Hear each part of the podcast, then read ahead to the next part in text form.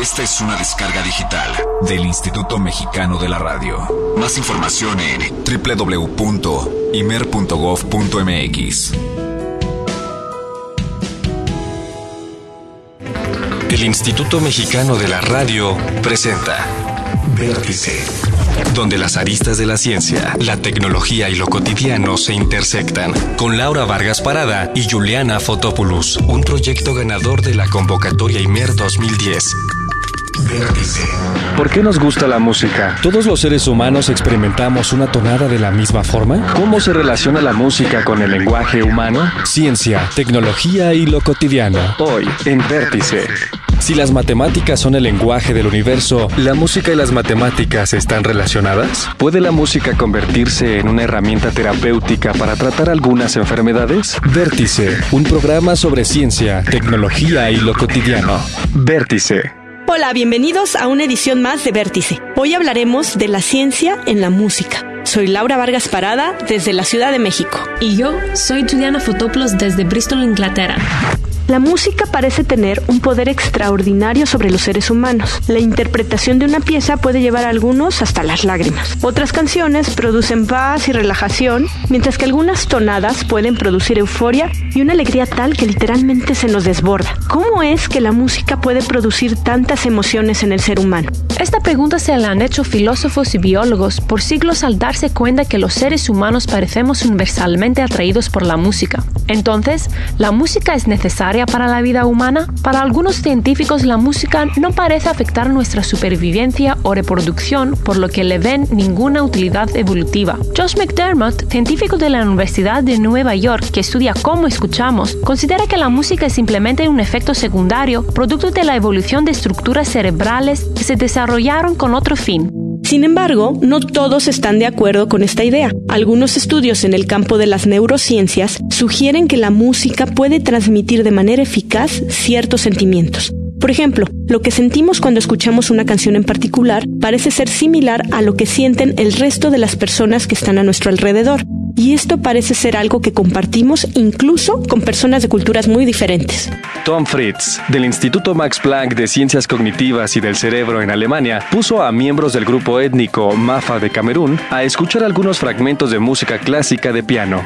Los Mafa nunca habían escuchado música occidental antes, pero fueron capaces de identificar las piezas como alegres, tristes o que causan miedo, de la misma forma que las clasifican los escuchas occidentales. Esto quiere decir que la habilidad de una canción para producir una emoción en particular no depende necesariamente de nuestra cultura. Para el neurólogo Oliver Sacks de la Universidad de Colombia, cierta música parece ser una forma directa de comunicación emocional. Autor del libro Musicofilia, publicado en 2007, Sacks sugiere que la música parece ser una parte tan importante en la vida y comunicación de los seres humanos como el lenguaje y los gestos. Es posible que el diálogo que se establece entre la música y las personas sea una forma de conectarse emocionalmente, y eso podría reforzar los lazos que permiten a los seres humanos formar sociedades, lo cual, en opinión de Sachs, sí tendría una ventaja en nuestra supervivencia como especie.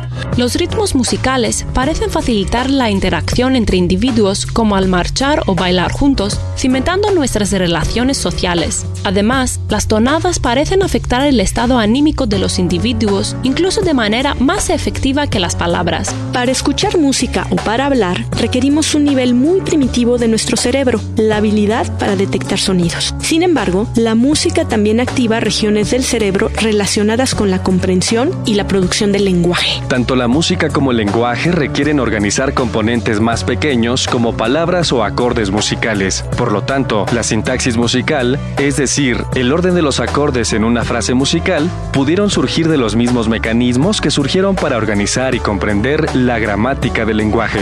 Pero las tonadas musicales no se quedan solo ahí, utilizan otros sistemas del cerebro como aquellos que gobiernan las emociones como el miedo, la alegría y la tristeza. De ahí el poder que tienen sobre nuestro estado anímico. Como ejemplo, una persona que sufre daño en la amígdala, la región del cerebro que nos permite sentir miedo, no solo deja de sentir miedo, también pierde la capacidad de ponerse triste en respuesta a una canción melancólica. Estamos aún lejos de entender por qué nos gusta la música. La evidencia más reciente sugiere que la música es una forma de comunicación. La realidad es que quizás nunca podamos saber por qué existe la música, ya que las teorías evolutivas son muy difíciles de probar. Pero aún con la incertidumbre acerca de por qué creamos música, queda claro que podemos utilizarla para animarnos, sentir paz, compartir con otros e incluso para disminuir el dolor y la ansiedad. Muchos científicos dedican parte de su tiempo a estudiar y practicar el arte de la música. Y por supuesto, también hay ciencia detrás de la producción musical. Para hablar del tema, vamos a los estudios del Instituto Mexicano de la Radio, donde Laura conversa con Pablo Padilla Longoria, investigador del Instituto de Matemáticas Aplicadas y Sistemas de la UNAM, profesor de la Escuela Nacional de Música y compositor. Los aficionados a la música clásica podrían pensar que lo que estamos escuchando es algo del repertorio de Juan Sebastián Bach. En realidad se trata de música hecha por una computadora a partir de algoritmos matemáticos, y el compositor es David Cope. Dicen por ahí que la música es la aritmética del sonido. Pablo, cuéntanos, ¿Cómo las matemáticas y la música se relacionan entre sí? Pues yo creo que es una historia muy vieja. Eh, yo creo que es más interesante quizá saltarse muchos siglos en medio y hablar de lo que la gente está haciendo ahora con la música y las matemáticas. A partir, creo yo, sobre todo del hecho de que eh, las computadoras han proporcionado una herramienta viable para implementar musicalmente muchas de estas ideas matemáticas. Hay muchísimos músicos, muchísimos compositores que están muy genuinamente interesados en hacer música utilizando ideas matemáticas. Entonces yo creo que las matemáticas se han convertido en una herramienta muy útil para generar ideas composicionales. Entiendo justo que hay como distintas técnicas matemáticas para la composición musical. Hay diferentes métodos que te permiten componer piezas utilizando las matemáticas. Pues sí, yo, yo creo que en el fondo como en la composición pues hay escuelas de composición y hay diferentes enfoques. Ahora, no hay recetas en el, de algún modo, o sea, las recetas para hacer composición pues se vuelven trilladas y empiezan, creo yo, a generar pronto cosas poco interesantes. Pero sí existen diversos enfoques. Eh, retomando un poco las ideas de, de, David Cope, Cope tiene, entre otras cosas, algunos libros en los que discute, creo yo, de forma muy interesante, si las computadoras pueden ser creativas o no. En cualquier caso, la discusión de qué significa la creatividad y hasta qué punto procedimientos matemáticos pueden ayudar pues establecer nuevas rutas creativas, yo creo que es una discusión interesante. Escuchamos de fondo Fitopracta de Giannis Xenakis. Para componer esta pieza, Xenakis trató de emular el comportamiento de los gases usando una función matemática para producir los sonidos de esta pieza. Pablo, ¿nos puedes comentar un poco sobre el trabajo de Xenakis y otros métodos para componer música utilizando las matemáticas? Xenakis utiliza la distribución de, velocidades de, Boltzmann, según explica él también, para elegir todos y cada uno de los parámetros que aparecen en Pitopracta. Es, es una pieza para orquesta de cuerdas, entonces la utiliza para, para decidir duraciones, para decidir las alturas de las notas que va a utilizar, pero hay una concepción, creo yo, pues personal, que no es accidental ni se deja al azar. ¿no? Entonces esta combinación entre lo que es técnica, lo que se deja, por ejemplo, a un algoritmo o a un procedimiento matemático decidir, entre comillas, y lo que el compositor mismo decide, pues es lo que hace una pieza interesante o no. Lo que importa es cómo lo interpretas.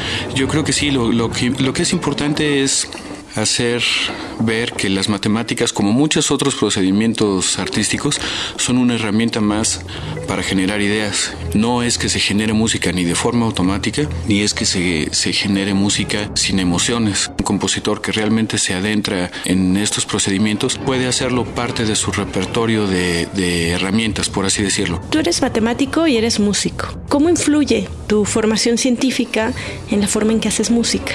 Cuéntanos un poquito de tu trabajo. Para crear, digo yo, puede ser una motivación que venga de los algoritmos y de las matemáticas, puede ser cualquier otra cosa.